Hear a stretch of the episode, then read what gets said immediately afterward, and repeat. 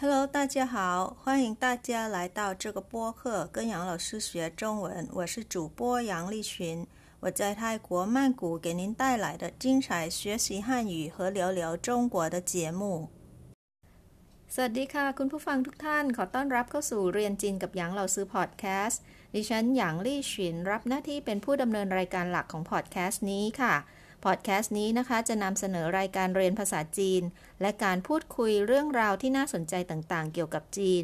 มาสู่คุณผู้ฟังจากกรุงเทพมหานคร เมืองหลวงของประเทศไทยค่ะ วันนี้เป็นวันสุดท้ายของเดือนตุลาคมแล้วนะคะ ในเดือนหน้าเนี่ยจะมีมหากรรมแสดงสินค้าอันยิ่งใหญ่ที่จัดขึ้นเป็นประจำทุกๆปี ในช่วงต้นเดือนพฤศจิกายนที่นครเซี่ยงไฮ้ประเทศจีนค่ะ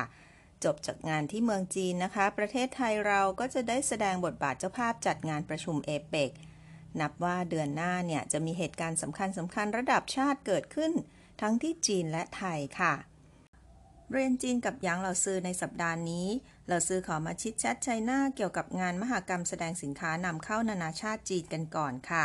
สัปดาห์หน้าเราค่อยมาดูคำศัพท์เกี่ยวกับประเทศต่างๆ ที่เข้าร่วมการประชุมเอเปก และคำศัพท์ที่เกี่ยวข้องอื่นๆกันค่ะ เพื่อไม่ให้เสียเวลานะคะ เราไปชิดแชทชัยนากันในหัวข้อ งานมหกรรมแสดงสินค้านำเข้านานาชาติจีน ครั้งที่ 5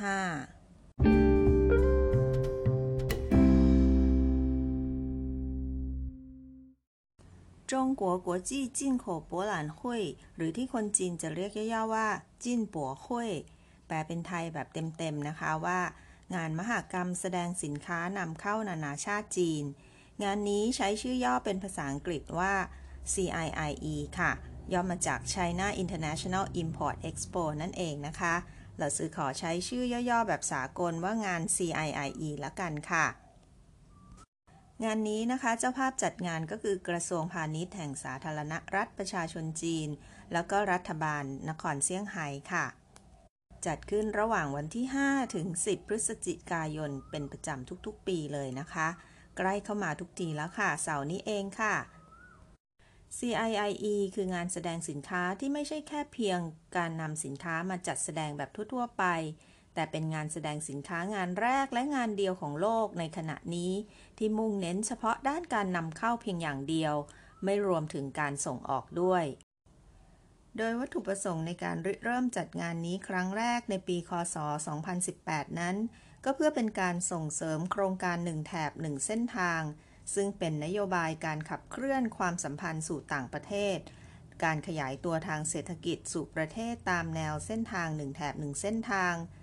เพื่อแบ่งปันความมั่งคั่งและความเจริญรุ่งเรืองร่วมกันของจีน ผลสำเร็จของการจัดงานในครั้งแรกนำมาซึ่งความสำเร็จยิ่งยิ่งขึ้นของการจัดงานในปีถัดๆมาค่ะ โดยจีนนะคะได้จัดงานต่อเนื่องกันมาเป็นประจำทุกๆ ปี ที่นครเซี่ยงไฮ้จนกระทั่งถึงปีนี้นับเป็นครั้งที่ 5 แล้วค่ะ สอดคล้องกับคำกล่าวสุนทรพจน์ของท่านสีจิ้นผิง ประธานาธิบดีจีนในตอนกล่าวเปิดงานเมื่อปีที่แล้วว่า จีนไม่เพียงแต่จะจัดงาน CIIE เป็นประจำทุกๆ ปีอย่างต่อเนื่อง แต่ยังจะต้องจัดให้มีระดับมากขึ้น ให้ได้ผลสำเร็จมากยิ่งขึ้น ต้องยิ่งจัดยิ่งดีขึ้นเรื่อยๆ นอกจากผลสำเร็จที่เห็นได้อย่างเป็นรูปธรรม จากมูลค่าการสั่งซื้อภายในงานที่เพิ่มขึ้นทุกๆปีแล้ว พื้นที่จัดแสดงก็ขยายใหญ่ขึ้น จากประมาณ 180,000 ตารางเมตรในปี 2018 เป็นกว่า 360,000 ตารางเมตรในปี 2021 ก็คือเมื่อปีที่แล้วเองนะคะ ถ้าพูดถึงประเทศที่เข้าร่วมนำสินค้ามาจัดแสดงตลอดจนจำนวนบริษัทผู้ผลิตผู้ประกอบการต่างๆ ก็ให้ความสนใจเข้าร่วมจัดงานและร่วมงานเพิ่มขึ้นทุกๆ ปีด้วยค่ะ และนอกจากการจัดแสดงที่เน้นเพียงสินค้านำเข้าสำหรับจีนแล้วนะคะ ภายในงาน CIIE เนี่ยยังได้จัดให้มีเวทีเสวนาด้านเศรษฐกิจระหว่างประเทศ มีการประชุมฟอรัมเศรษฐกิจระหว่างประเทศหงเฉียว ซึ่งจัดเป็นประจำทุกๆ ครั้งเลยนะคะ แล้วก็ยังมีกิจกรรมจับคู่เจรจาทางธุรกิจอีกนับพันๆรายตลอดระยะเวลา 6 วันค่ะนับเป็นงานระดับชาติที่ยิ่งใหญ่และสำคัญมาก ๆ ที่ทั่วโลกจับตามอง เนื่องจากศักยภาพของตลาดจีนที่เป็นที่น่าสนใจของคนทั่วโลกค่ะ หากเข้าถึงตลาดจีนได้จะสามารถพลิกผันชีวิตของช่างฝีมือยากจน จนเกือบจะถูกมองข้ามไป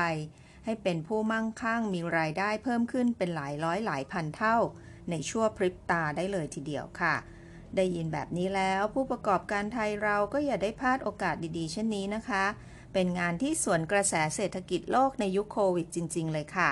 ยิ่งจัดยิ่งใหญ่ ยิ่งจัดยิ่งสำเร็จค่ะ งาน CIIE ครั้งที่ 5 ที่กำลังจะเปิดขึ้นในวันเสาร์ที่ 5 พฤศจิกายนนี้ ยังคงจัดขึ้นที่ศูนย์นิทรรศการและการประชุมแห่งชาตินครเซี่ยงไฮ้เช่นเคยค่ะ มีการแบ่งโซนจัดแสดงเป็น 6 โซนเช่นเคย คือโซนผลิตภัณฑ์อาหารและการเกษตร โซนยานยนต์ โซนอุปกรณ์เทคโนโลยี โซนสินค้าอุปโภคบริโภค โซนอุปกรณ์ทางการแพทย์ยาและผลิตภัณฑ์เพื่อสุขภาพ และโซนสุดท้ายก็คือโซนการค้าภาคบริการ เรียกว่ามีสินค้าให้เลือกชมมากมายหลากหลายมาก ๆ เลยค่ะ และแน่นอนนะคะในยุคโควิดเช่นนี้งาน CIIE มีการจัดแสดงทั้งทางออนไซต์และออนไลน์ด้วยค่ะ โดยมาตรการในการจัดแสดงออนไซต์ก็เข้มข้นเช่นเคยค่ะ ใครที่อยากทราบรายละเอียดเพิ่มเติม ติดตามได้จากเว็บไซต์ www.ciie.org นะคะ เราซื้อขอปิดท้ายรายการวันนี้ด้วยสโลแกนประจำงาน CIIE ที่ว่าสินสื่อใต้ก้งเสียงเว่ยหลาย ยุคสมัยใหม่ร่วมแบ่งปันอนาคต